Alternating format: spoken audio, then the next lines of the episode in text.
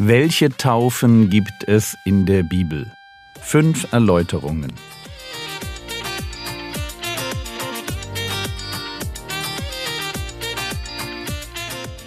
Theologie, die dich im Glauben wachsen lässt, Nachfolge praktisch dein geistlicher Impuls für den Tag. Mein Name ist Jürgen Fischer und heute geht es um die Taufe mit Leid. Drei Taufen liegen hinter uns. Die Taufe des Johannes, die christliche Taufe und die Taufe mit Heiligem Geist. Das Thema heute ist ein Thema, das keinen Spaß macht. Es geht um eine Taufe, die irritiert, die Taufe mit Leid.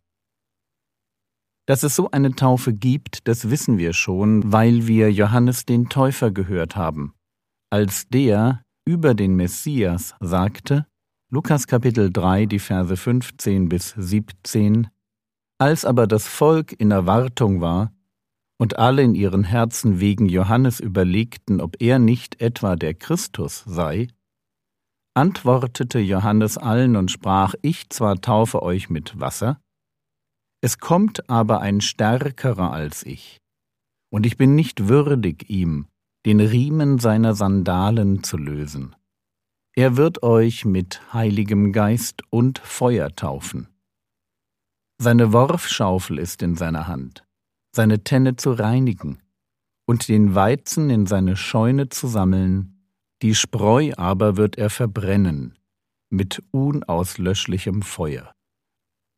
Der Herr Jesus wird, als Messias, auf doppelte Weise den Menschen begegnen.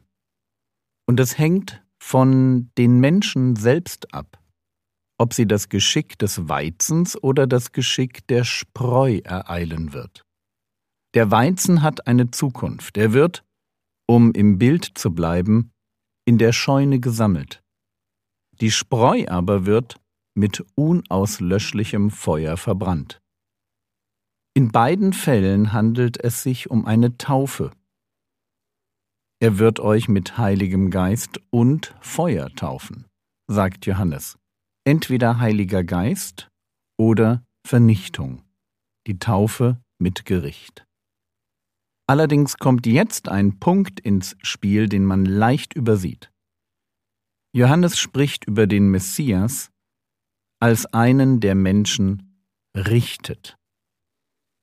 Aber der Messias selbst kann gleichzeitig den Weizen, also die Menschen, die an ihn glauben, nur dadurch retten, dass er selbst gerichtet wird.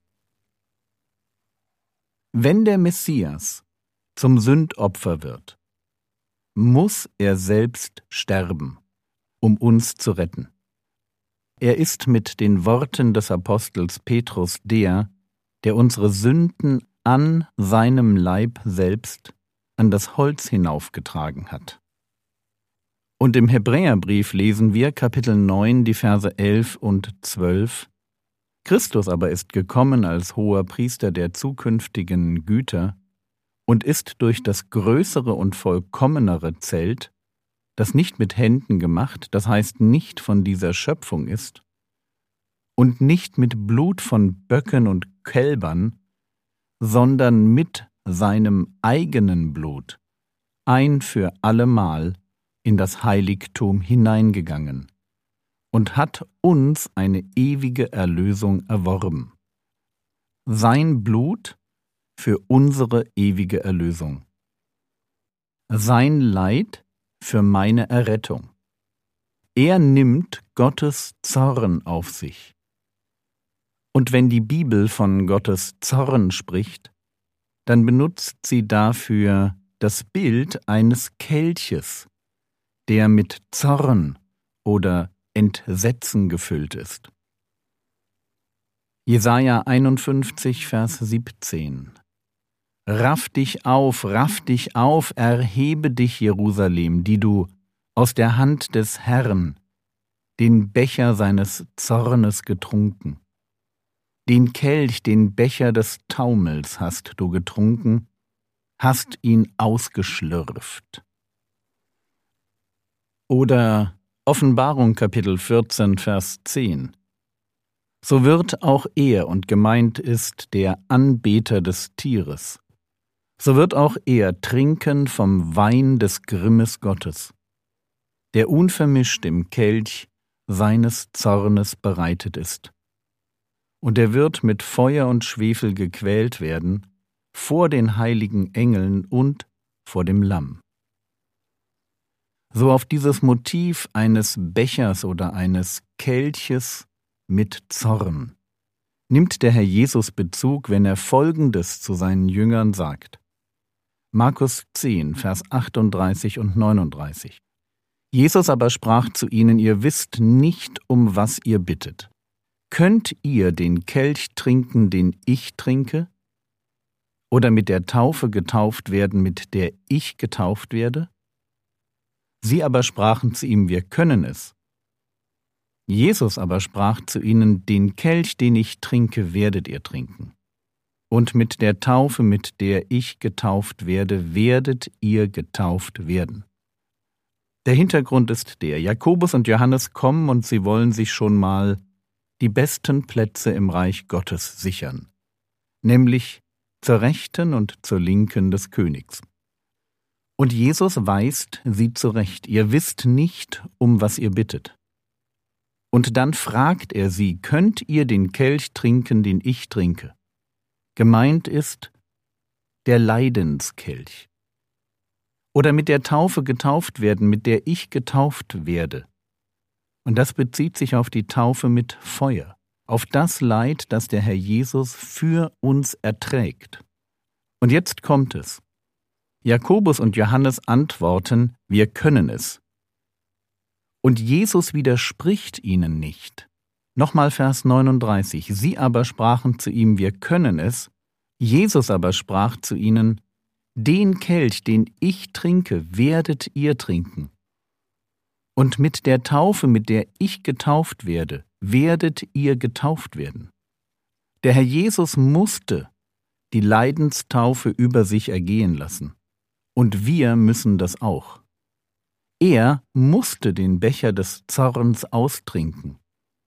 Er bittet in Gethsemane den Vater, nimm diesen Kelch von mir weg. Doch das geht nicht, es geht nicht, weil er den Weg frei machen muss. Er muss leiden, er muss sterben, damit wir ewiges Leben finden können.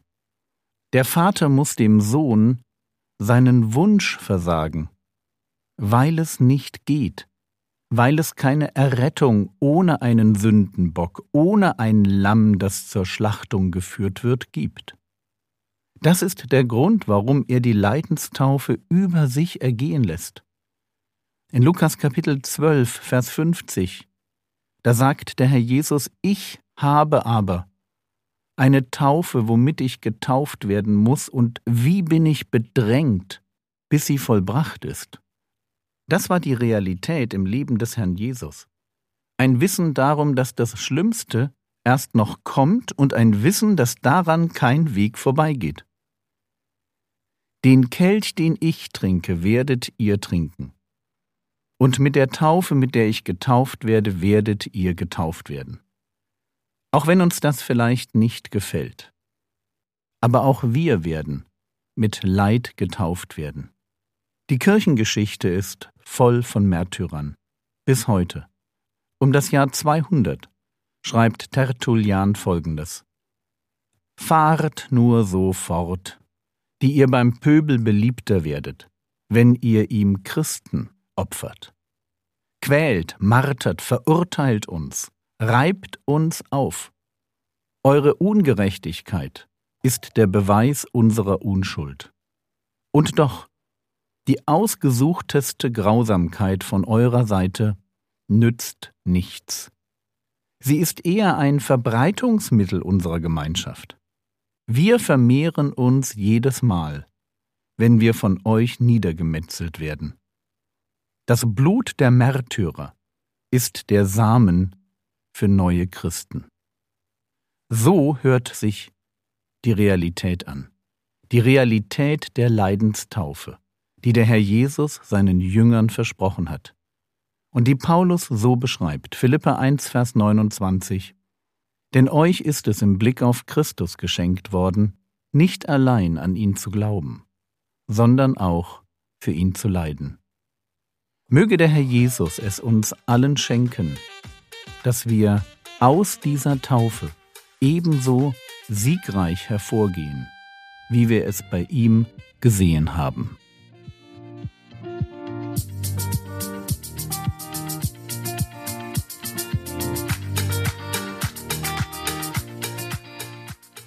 Was könntest du jetzt tun?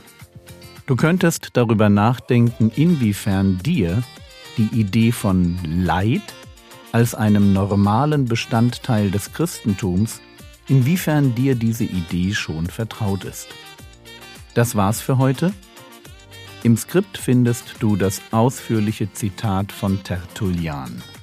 Der Herr segne dich, erfahre seine Gnade und lebe in seinem Frieden. Amen.